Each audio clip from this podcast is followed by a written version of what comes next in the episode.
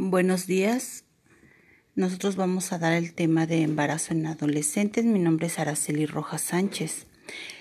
La etiología son factores de vulnerabilidad y una perspectiva de género.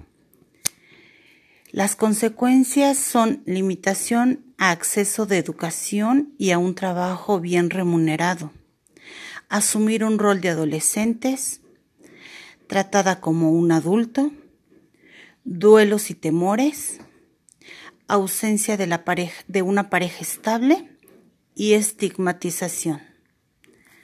Según las cifras del INEGI, revelaron que 46% de las mujeres de 12 años y más que declararon tener al menos un hijo vivo se encontraban en situación de pobreza multidimensional y de estos el 20%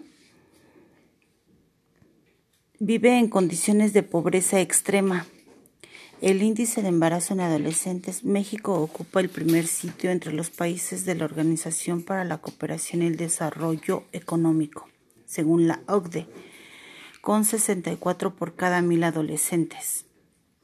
De ellos, un adulto, un alto porcentaje enfrenta serias complicaciones durante la gestación y el parto, Factores que de acuerdo a la OMS son la segunda causa de muerte entre las mujeres de 15 a 19 años a nivel internacional.